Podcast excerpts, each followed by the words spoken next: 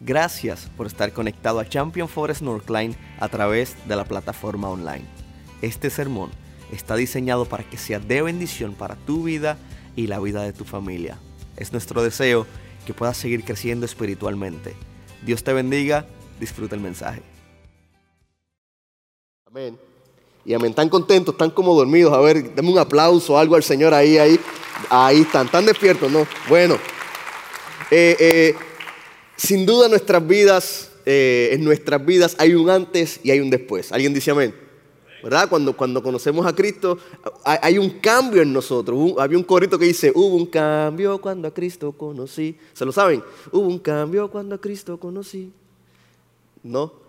Bueno, yo no soy tan viejo tampoco, pues entonces, bueno, eh, eh, el corito es viejito, dice, y las cosas que no hacía ya no las hago más. Gracias Juan. Y las cosas que yo hacía ya no las hago más. Y las cosas que no hacía ya no las hago más. Hubo un cambio cuando a Cristo conocí. Cuando conocemos a Cristo nos convertimos en cartas abiertas. Cartas que necesitan ser leídas. La carta solamente cumple su propósito cuando llega a su destinatario y el destinatario abre la carta y comienza a recibir el mensaje que está escrito en ella. Si no, se quedaría solamente en un documento con un mensaje el cual nunca fue recibido por otra persona, por lo tanto no tuvo ningún efecto. Usted y yo somos cartas abiertas. ¿Por qué les digo eso? Porque usted y yo tenemos un mensaje transformador para dar. Usted y yo tenemos un mensaje de buenas noticias. Tenemos un mensaje de esperanza. Tenemos un mensaje que alguien más necesita recibir. Es un mensaje de amor. Es un mensaje de perdón. Es un mensaje de gracia. Es un mensaje de nuevas misericordias cada mañana. Sabes que la carta de nuestra vida, la carta de tu vida, la carta de, nosotros, de nuestras familias, está esperando ser leída por alguien que necesita recibir el mensaje que cambió la historia de nuestra vida para siempre. Hubo un cambio cuando a Cristo conocí. Ahora hay un reto y hay un desafío. Si alguien decide leer la carta de nuestra vida, ¿qué diría esa carta? Realmente queremos que alguien sepa lo que está escrito en la carta de nuestra vida. Realmente queremos que alguien sepa lo que está escrito en la carta de nuestro corazón. Realmente queremos que alguien sepa el mensaje que estamos llevando en esa carta o nos da un poco de miedo que alguien se acerque y lea cómo está nuestra vida. ¿Sabes? Sin duda nos da miedo porque hay cosas en nuestro corazón que necesitan ser transformadas cada día, ¿sí o no? ¿Alguien, lo tiene todo ya, alguien, ¿no? Ni el mismo Pablo, ¿no? No es que no lo haya alcanzado todo, sino que sigo hacia dónde? Hacia la meta. Pablo mismo no lo había alcanzado. Hay, hay un mensaje en nuestro corazón que necesita ser leído. Sabes, en Cristo usted y yo somos nueva criatura. Y como dice ese corito muy viejo, las cosas viejas pasaron y todas son hechas nuevas. Por eso yo te lanzo este desafío y nos lanzamos este desafío hoy para todos nosotros. Permitamos que Jesús hoy haga algo nuevo en nuestra vida. ¿Están de acuerdo? Cuatro o cinco. A ver, permitamos que algo haga Cristo hoy en nuestro corazón hoy. Permitamos que Jesús cambie y escriba el mensaje de la carta de nuestra vida permitamos que Jesús escriba un mensaje que va a ser de bendición no solamente para ti, sino para tu familia, para la gente que te rodea, para tu casa, para tus amigos, en tu trabajo, un mensaje transformador en nuestro corazón. Permitamos hoy que Jesús cumpla el propósito en nuestra vida y podamos abrir nuestra carta, podamos abrir la carta de nuestra vida para que tenga el propósito de alcanzar a alguien más. ¿Estamos de acuerdo? ¿Somos cartas abiertas, sí o no? ¿Hay una carta abierta en este lugar? Ah, hay mensajes en nuestro corazón. Hay mensajes, somos cartas que necesitan ser leídas. Pablo, ¿se acuerdan de Pablo? No, hemos hablado de Pablo y de Pablo y de Pablo. ¿Sabes que Pablo era una carta abierta? Pablo era una persona que no tenía miedo de compartir quién era antes y lo que Jesús había hecho en su vida por encima de acusaciones, por encima de apedreamientos, por encima de tribunales, por encima de injusticias, por encima de rechazos, por encima de tantos desafíos, siempre estuvo dispuesto a que la carta de su vida fuese leída.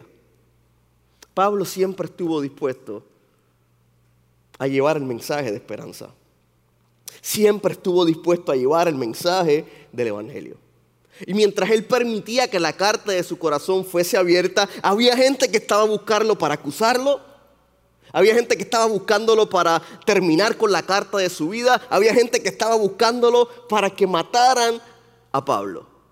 Y Pablo decidía seguir con su carta abierta. Pablo es arrestado en Jerusalén. Te voy a hacer un resumen de tres capítulos, desde el 23 hasta el 26. ¿Estamos listos? Un resumen, ¿ok? Hay muchos elementos que los tienes que leer en tu casa porque están buenísimos. Hice mi mayor esfuerzo para hacer el mejor resumen que puedo. Vayan conmigo, ¿ok? Y, esto, es, esto es una historia, parece una película. ¿Estamos listos?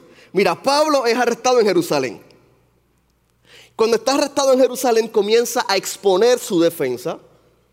Eh, una defensa no personal, sino una defensa del Evangelio. Luego de que menciona lo que Jesús había hecho en su vida, lo que Jesús había hecho en la vida de Pablo, menciona que hay un antes y un después. Jesús transformó la vida de Pablo y no solamente transforma su vida, sino que lo envía a predicar el mensaje del Evangelio. Dice la palabra que cuando él comienza a predicar, lo echaron de los lugares, comenzaron a golpearlo en Jerusalén y cuando lo están azotando, Pablo confronta a los que lo azotan diciendo, es legal que azoten a un ciudadano romano. Pablo los confronta. Cuando Pablo revela su identidad, se dan cuenta que lo que estaban haciendo era contrario a la ley.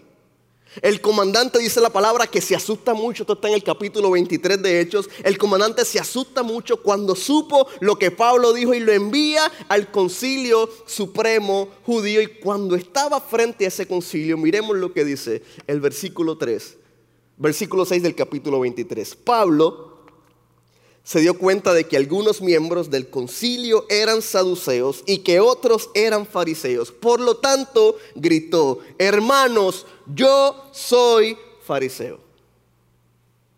Al igual que mis antepasados. Y estoy en juicio porque mi esperanza está en la resurrección de los muertos. ¿Alguien más tiene esa esperanza en este lugar? Sí, ¿verdad? E, esto crea una división en el concilio y fue un conflicto muy, muy violento. Por lo tanto, el comandante tenía miedo de que hicieran pedazos a Pablo, de que lo, despedazaran, lo trituraran y ordena a soldados a que lo rescaten y deciden enviarlo a la fortaleza. Miremos lo que sucede en ese momento. Dice esa noche, el versículo 11, esa noche el Señor se le apareció a Pablo y le dijo, ten ánimo Pablo. O sea, lo están apedreando, lo están acusando, van a hacerlo pedazos y, y lo sacan y el Señor le dice, ten ánimo.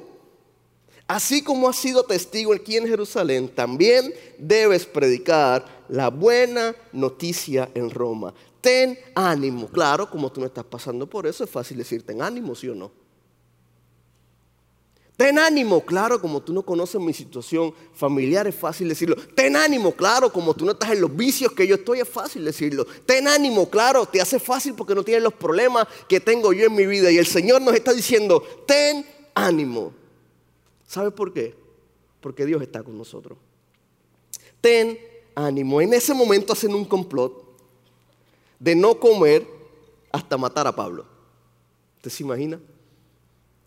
No comer hasta matar a Pablo. Y el sobrino de Pablo se entera del plan que le iban a hacer a Pablo y confronta al comandante, así que Pablo lo manda a llamar, le cuenta, él va donde el comandante, le cuenta lo que está pasando, cuando el comandante escucha el complot, manda a Pablo a otro lugar, lo manda a Cesarea, pero no lo envía solo. Lo envía con 200 soldados a pie, con 200 soldados con lanza y con 70 personas a caballos. Y esto me llama la atención. La gente que quería enjuiciar a Pablo ahora lo está acompañando para que vaya a un lugar seguro.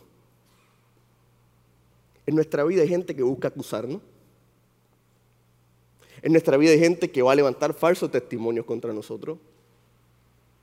En nuestra vida hay gente que va a querer enjuiciarnos todo el tiempo. ¿Y sabes qué hace el Señor? Utiliza a esa gente para que sea de bendición a nuestra vida. Dice la palabra que todo obra para bien para aquellos que aman a Jesús. Pablo amaba a Jesús y todo estaba obrando para bien. En medio de todo ese peligro, Dios lo guarda, pone soldados a su lado para que lo acompañen hacia, hacia Cesarea y no le suceda exactamente nada. Dice la palabra que llevan a Pablo donde el gobernador Félix. A Pablo lo acusaban de muerte. El comandante entendía que no había nada, razón suficiente para que lo mataran. Entonces el gobernador le dice a Pablo, quiero escuchar tu caso. Escucha el caso, lo acusaron y Pablo se defiende nuevamente. Nuevamente no se defiende de manera personal, sino que comienza a defender el Evangelio de Cristo. Cuando Félix escucha esto, ordena a quien cierren a Pablo y Pablo estuvo encerrado dos años. ¿Cuántos años? O sea, ya venían de apedrearlo, ya venían de acusarlo, ya venían de golpearlo, ya venían de hacerle injusticia. Viene donde Félix y ahora lo meten preso ¿cuántos años? En, uso, en eso hubo un cambio de jerarquía, hubo un cambio eh, eh, de gobernador. Sale Félix y entra Festo. Y Festo es de este tipo de personas que no quiere eh, caerle mal a nadie, quiere, quiere lograr que todo esté bien y para que él siguiera con el favor de los judíos, decide dejar a Pablo encerrado. Él quería quedar bien con la gente. Eh, eh, él quería quedar bien con las personas que lo rodeaban. Acababa de llegar nuevo a ese lugar y no quería echarse la gente en contra. El problema era que a Pablo lo estaban acusando de cosas que no podían probar. Querían enviar a Pablo a Jerusalén y Pablo dijo que no. Él dijo, yo debo ser juzgado aquí en la corte romana y decide apelar al César. Y aquí es donde la historia se pone muy, muy interesante. Dice que el rey Agripa llega donde Festo a saludarlo, a darle la bienvenida y Festo le habla al rey Agripa acerca del caso de Pablo. Y el rey Agripa decide escuchar a Pablo. Ahora te quiero decir quién era el rey Agripa. El rey Agripa era el bisabuelo del que había intentado matar a Jesús. Ese era el rey Agripa. El rey Agripa eh, eh, era el nieto de la persona que había decapitado a Juan el Bautista. Ese era el rey Agripa. El rey Agripa era hijo de la persona que había martirizado a Santiago. Ese era el rey Agripa. Frente a esa persona, ahora Pablo está presente. Para Festo, Pablo no había hecho nada malo para que lo acusaran de muerte. Pero como él decide apelar al César, lo, iban a enviar a Roma, pero no podían enviarlo hasta que tuviesen un caso formal en su contra. ¿Estamos hasta aquí? Y aquí va lo interesante. Porque ahora Pablo va a comenzar su defensa. ¿Estamos listos? ¿Estamos listos? Capítulo 26, de hecho, versículo 4. Pablo comienza su defensa y dice, como bien saben los líderes judíos, desde mi temprana infancia recibí una completa capacitación judía entre mi propia gente y también en Jerusalén. Ellos saben, si quisieran admitir lo que he sido miembro de los fariseos, la secta más estricta de nuestra religión. Ahora se me juzga por la esperanza en el cumplimiento de la promesa que Dios les hizo a nuestros antepasados. De hecho, esta es la razón por la cual las doce tribus de Israel adoran a Dios con celo día y noche y participan de la misma esperanza que yo tengo, decía Pablo. Y aún así, su majestad, ellos me acusan por tener esta esperanza. ¿Por qué les parece increíble a todos ustedes que Dios pueda resucitar de los muertos? Y ahí no me cabe ninguna otra palabra que no sea wow, porque ese era quien era Pablo. Pablo comienza a abrirle su corazón, la carta de su vida, y comienza a decirle, así era yo antes de conocer a Cristo. Era miembro de los fariseos, la, la cosa más estricta de la religión, ese era yo. Yo era miembro de los fariseos y ahora se me está juzgando por la esperanza del cumplimiento de la promesa que Dios le había hecho a los antepasados, promesa que ellos sabían muy bien. Su confianza en el Señor Jesús había crecido de una manera impresionante. Porque Pablo, aparte de ser fariseo y a pesar de ser fariseo, tenía su confianza puesta en la promesa que Dios había hecho. ¿Alguien confía en las promesas del Señor? ¿Verdad que sí? Y, el, mundo nos ve en contra y pensamos que hay cosas que no, no van a salir mejor, pero Dios ha prometido algo sobre nuestra vida, pero todo nuestro alrededor dice que no va a pasar, pero Dios ha prometido algo sobre nuestra vida, pero la crisis que está a nuestro alrededor dice, Dios se olvidó de mí, pero Dios ha prometido algo sobre nuestra vida y te quiero decir algo, cuando Dios promete algo sobre tu vida, Él lo va a cumplir, porque Él es milagroso. Pablo había crecido en su fe, confiando en la esperanza de la promesa que Dios había hecho. Y él argumentó que por aferrarse a esa confianza ahora querían enjuiciarlo. Y te quiero decir cuáles eran esas promesas. Te quiero decir cuáles eran esas profecías que Pablo hablaba. Número uno, la, la, venida del Mesías. Y número dos, la resurrección de los muertos. ¿Sabes qué? Jesús vino, nació, murió y resucitó por amor a nosotros. Eso era lo que Pablo estaba hablando. Dice el versículo 9, yo solía creer que mi obligación, Pablo orando, era hacer todo lo posible para oponerme al nombre de Jesús de Nazaret. Por cierto, eso fue lo que hice en Jerusalén. Con la autorización de los sacerdotes principales, hice que muchos creyentes de allí fueran enviados a la cárcel. Di mi voto en contra de ellos cuando los condenaban a muerte. Este Pablo no le importaba nada. Él estaba diciendo quién era. Muchas veces hice que los castigaran en las sinagogas para que maldijeran a Jesús. Estaba tan violentamente en contra de ellos que los perseguí hasta las ciudades extranjeras. Ese era Pablo. Antes de su conversión, Pablo creía que debía perseguir a los cristianos que debía encarcelarlos, que debía promover su muerte, que debían incluso lograr que ellos negaran su fe en Jesús. Ese era Pablo. Me encanta que él no ocultaba quién era.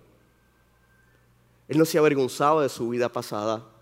Y hay una razón para eso. Jesús había transformado su corazón. Muchas veces usted y yo tenemos historias en nuestra vida que pueden ser vergonzosas, pueden ser penosas, Incluso podemos llegar a pensar, uy, es que si yo le digo esto a alguien me van a rechazar, me van a tirar para el lado, creo que Dios no va a hacer algo. Y te, te, quiero decir algo, no hay victoria sin una historia. Necesitamos historias en nuestro corazón para que Dios se lleve la gloria, transforme nuestro corazón y podamos ser de bendición a otro. Dios quiere hacer algo en nuestra vida. Dios quiere hacer algo en nuestro corazón, pero no podemos tener miedo de compartirles quiénes éramos y quiénes somos. Y Pablo nos está dando ese ejemplo. Así era yo, perseguía, encarcelaba, buscaba que los mataran, buscaban que negaran su fe, pero Jesús transformó mi corazón. En la vida de Pablo hay un antes y un después. En, en tu vida y en mi vida, si hemos aceptado a Jesús, hay un antes y hay un después. ¿Sabes lo que hizo Jesús? ¿Sabes lo que hace Jesús? Te quiero dejar cuatro cosas. Número uno, Jesús cambia nuestra vida. ¿Alguien dice amén? Jesús cambia nuestra vida. ¿Alguien dice amén? Cierto día, Pablo hablando, yo me dirigí a Damasco para cumplir esa misión, respaldado por la autoridad y el encargo de los sacerdotes principales. Cuando habla de la misión no se refería de compartir el Evangelio. No, esa misión era de perseguir cristianos, encarcelar cristianos, mandar a matar cristianos y que negaran su fe. Esa era la misión de Pablo en ese momento. Y dice que cerca del mediodía su majestad, mientras iba de camino, una luz del cielo más intensa que el sol brilló sobre mí y mis compañeros. Todos caímos al suelo y escuché una voz que me decía en arameo, Saulo, Saulo, ¿por qué me persigues? Es inútil que luches contra mi voluntad. ¿Quién eres, Señor? Pregunté Pablo hablando. Y el Señor le contestó, yo soy Jesús a quien tú persigues. Pablo tuvo un encuentro con Jesús. Pablo iba de camino a encarcelar cristianos. Pablo iba, de camino a buscar que los cristianos negaran su fe. Pablo iba de camino a lograr que mataran cristianos. Y de momento Jesús se encuentra con su vida y le dice, soy Jesús a quien tú persigues. Ellos cayeron al suelo. Y es que nadie puede resistirse al toque del Señor. ¿Quién eres, Señor? Pregunté. Y el Señor contestó, yo soy Jesús a quien tú persigues. Ahora levántate, pues me aparecí ante ti para designarte como mi siervo y testigo.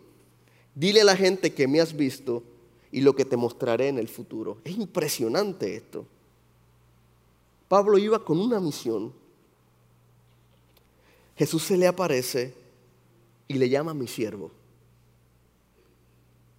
Aquel que iba a perseguir cristianos, Jesús le llama a mi siervo. Aquel que había perseguido la iglesia toda la vida, Jesús lo llama a su siervo y le dice, vas a ser testigo y no importa nuestro pasado. No hay pecado tan grande que Jesús no pueda perdonar. Y si hoy tú abres tu corazón a Jesús, Él te va a llamar su siervo, su hijo y su hija, porque sus misericordias están disponibles para nuestra vida. Dice, yo te rescaté de tu propia gente y de los gentiles. Sí, te envío a los gentiles para que les abran los ojos a fin de que pasen de la oscuridad a la luz y del poder de Satanás a Dios, entonces recibirán el perdón de sus pecados y se les dará un lugar entre el pueblo de Dios, el cual es apartado por la fe. Pablo perseguía a aquellos que estaban en la luz y ahora Jesús le está diciendo, necesito que brindes luz donde hay oscuridad. Y eso es lo que hace Jesús en nuestra vida. Jesús cambia nuestro corazón. No sé si usted ha estado en vicios y Jesús te ha transformado. Jesús cambia nuestro corazón. No sé si de repente era alguien que, uy, no, para nada era lo que decía la palabra del Señor, pero Jesús te transformó y hay un antes y un después. No sé cómo era tu vida antes de conocer a Jesús. Posiblemente dicen, no me atrevo ni a hablar de ella porque me avergonzaría. No hay nada de qué avergonzarse. Jesús transforma nuestro corazón y somos hechos nuevas criaturas. ¿Sabes qué? Su amor hacia nosotros no cambia. Y esto es un desafío de ser cartas abiertas. Es un desafío de contarle a otros lo que Jesús hizo en nuestra vida porque Jesús cambia nuestro corazón. ¿Sabes qué hace Jesús también? Nos mueve a vivir en obediencia. No solamente nos cambia, sino que nos mueve a vivir en obediencia. Dice por lo tanto el versículo 19, Rey Agripa, obedecí esa visión del cielo. Primero le prediqué a los de Damasco, luego en Jerusalén y por toda Judea y también a los gentiles que todos tienen que arrepentirse de sus pecados y volver a Dios y demostrar que han cambiado por medio de las cosas buenas que hacen. Cuando aceptamos a Jesús en nuestro corazón, por alguna razón hay ciertas cosas en nuestra vida que no queremos dejar. Y, y muchas veces tenemos miedo a dar pasos de fe porque hay cosas en nuestro corazón que todavía no están resueltas. Pero a medida que nosotros nos sometemos a la palabra, a medida que nosotros nos sometemos a una relación personal con Jesús, a orar, a dedicar nuestra vida, a venir a la iglesia, a crecer en el Señor, comenzamos a vivir en obediencia porque el Espíritu Santo está en nosotros y comienza, comienza, ¿sabes qué? A revelarnos las cosas que tenemos que cambiar. Comienza a transformar nuestra vida. Comienza a convencernos de pecado. Y nuestra vida comienza a caminar en obediencia. No en perfección, sí en qué? En obediencia. Dice que le predicó a los de Damasco, fue a Jerusalén, fue por toda Judea, le predicó a los gentiles y este era el mensaje, que se arrepientan de sus pecados, que vuelvan a Dios y que demuestren que han cambiado. Y esa es la parte difícil que demuestren que han cambiado. A ver, pues, hasta ahí. O sea, me gusta aceptar a Jesús, levantar las manos, cantar, perfecto, eh, ofrendar, si ofrendo, qué chévere, pero demostrar que he cambiado, eso ya es un desafío, ¿sí o no? Porque lo primero que escuchamos en la calle, un, y eso que es cristiano, ¿alguien más le ha pasado? Uy, eso que va a la iglesia, ¿no? Demostrar que han cambiado. Sí, lo que pasa es que la gente no entiende que la iglesia no es un lugar de santos, es personas que están en reconstrucción. Hay alguien en reconstrucción en este lugar, ¿verdad que sí? Estamos todos reconstruyendo nuestro corazón, ¿sí o no? Nadie es perfecto, pero tenemos una gran tarea. Tenemos que demostrar que hemos cambiado. Y no lo podemos hacer por nosotros mismos. No, no, es el Espíritu Santo obrando a través de nuestra vida. Así es como único podemos ser transformados. No es por ti, no es porque eres bueno, no es porque eres lindo, no es porque tienes buen trabajo. No, no, no se trata de eso. Se trata que el Espíritu Santo del Señor está en nuestra vida, nos convence de pecado y nos mueve a vivir en obediencia. Cuando venimos a Jesús, Él cambia nuestra vida y nos hace vivir en obediencia. Número tres, Jesús protege nuestra vida. ¿Alguien ha, experimentado la protección de Jesús? Muchas veces, ¿sí o no? Dice, unos judíos me arrestaron en el templo por predicar esto y trataron de matarme. Pablo está hablando. Estaba predicando y trataron de matarme, pero Dios me ha protegido hasta este mismo momento para que yo pueda dar testimonio a todos, desde el menos importante hasta el más importante. Yo no sé de cuántas cosas Dios ha librado tu vida y ay, gracias Señor porque me libraste y da gloria a Dios y levantas tus manos y qué bueno y cantas, pero lo dejas callado y no le dices nada a nadie. Y Jesús hace algo en nuestra vida y nos quedamos, mira, Y Dios nos protege de ciertas cosas, pero uy, no le quiero decir nada a nadie. Y mira lo que hacía Pablo. Dios me ha protegido hasta ese mismo momento para qué? Para que yo pueda dar testimonio a quién? A todos. Desde el menos importante hasta el más importante. Qué lindo sería vivir vidas que den testimonio a otros de lo que Jesús ha hecho en nuestro corazón. Esta, esta sociedad sería transformada. Pablo está diciendo, yo no enseño nada fuera de, lo que los profetas y Moisés dijeron que sucedería, que el Mesías sufriría y que sería el primero en resucitar a los muertos. Y de esta forma anunciaría la luz de Dios tanto a judíos como a gentiles por igual. Hay una gran bendición, iglesia, cuando vivimos en obediencia. Hay, hay, una gran bendición cuando nosotros decidimos rendir nuestra vida y nuestro corazón al Señor. Dios comienza a proteger nuestra vida. Dios comienza a librarnos de ciertas cosas. Muchas veces usted y yo no nos damos cuenta, pero Dios nos libra de ciertas cosas. Muchas veces no nos vamos a dar cuenta, eh, eh, pero Dios nos libra a, lo mejor de gente que busca lastimarnos. Muchas veces no nos damos cuenta, pero Dios busca eh, librarnos de la gente y defendernos de aquellos que están levantando falsos testimonios o están acusándonos de ciertas cosas. A veces no nos damos cuenta, pero mientras usted está tranquilo en su hogar, yo estoy tranquilo en mi hogar, los ángeles del Señor están protegiendo a nuestra familia, ¿sí o no? Ah, ¿alguien, alguien ha sentido la protección del Señor, ¿verdad que sí? A veces usted y yo no nos damos cuenta, pero aunque usted y yo no podamos ver, sabemos que Dios está orando. Dios está orando a nuestro favor. En una ocasión yo me acuerdo que estaba allá en Puerto Rico. Tenía como 16, 17 años. Y había una avenida de tres carriles, de ir tres carriles para regresar. Y yo, yo iba a cruzar la avenida y comencé a cruzar la avenida. Estaba loco, en Puerto Rico no se le atreve a cruzar avenidas así menos, en Cagua menos. Los carros van súper rápido. Yo comienzo a cruzar la avenida y a mitad de carril decido regresarme porque dijo, esto está difícil. Cuando estoy regresando me doy un paso para atrás para permitir que el carro al frente pase. Y cuando me voy echando para atrás yo siento literalmente que algo me empuja hacia el frente. Y cuando voy hacia el frente y miro para atrás, venía una van con un retrovisor así de grande iba a impactar mi cabeza y ahí iba a quedar. Aunque no podamos ver, Dios está orando. No sabes de cuántas cosas Dios ha librado tu vida, pero te ha librado.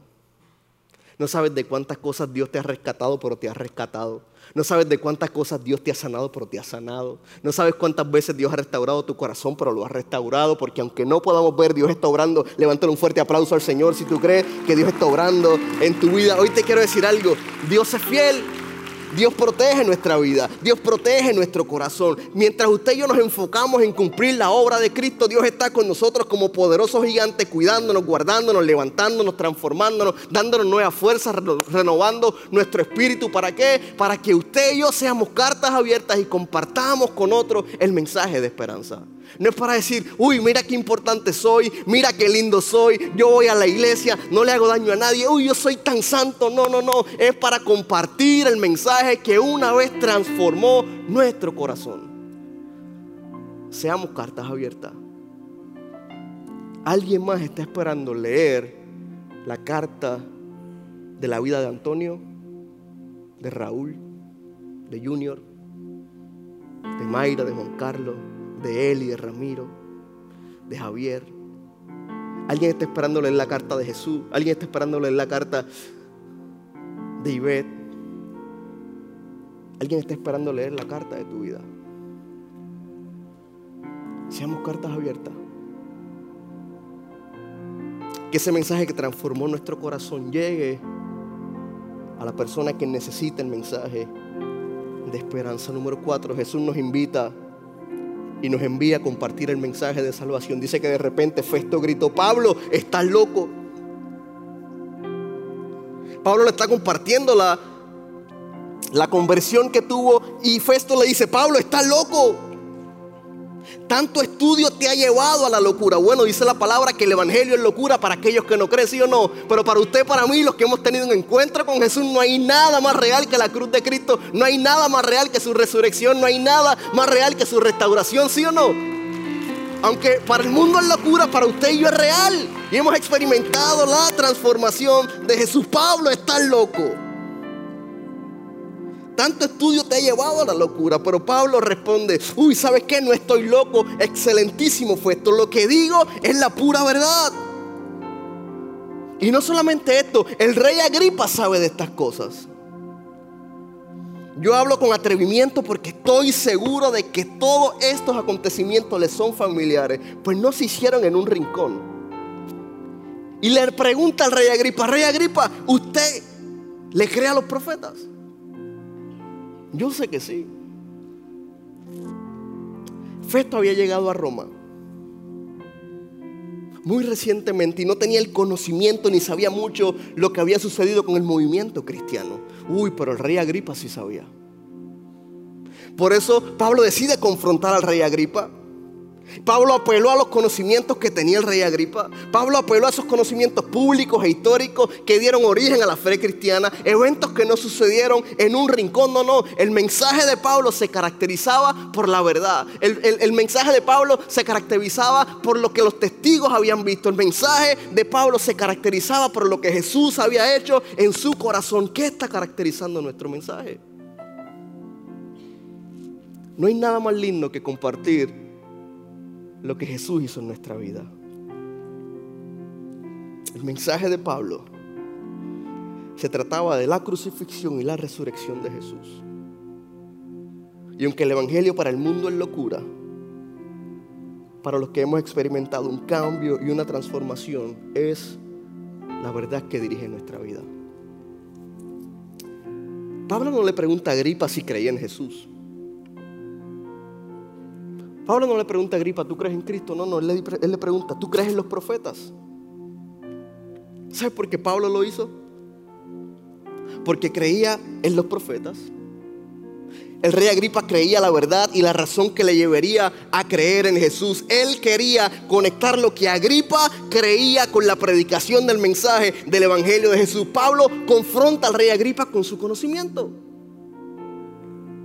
Y lo que le contesta el rey Agripa es muy impresionante. ¿Acaso piensas que puedes persuadirme para que me convierta en cristiano en tan poco tiempo?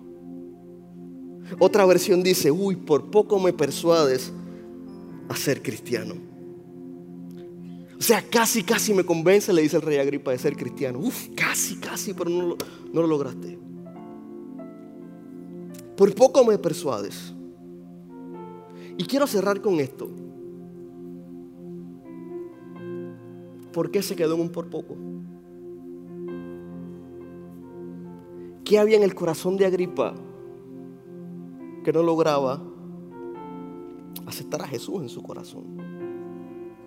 ¿Por qué se quedó en un por poco y el rey Agripa no entregaba su vida a Cristo? Te quiero decir por qué.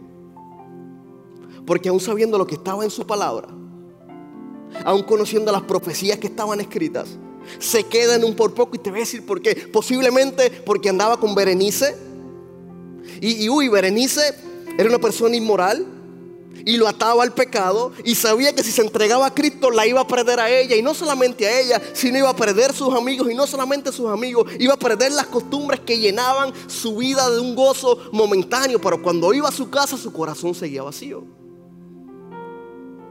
Y es que el que no tiene a Jesús tiene momentos placenteros momentáneos pero cuando va a su casa, a su hogar de noche, siente su corazón vacío.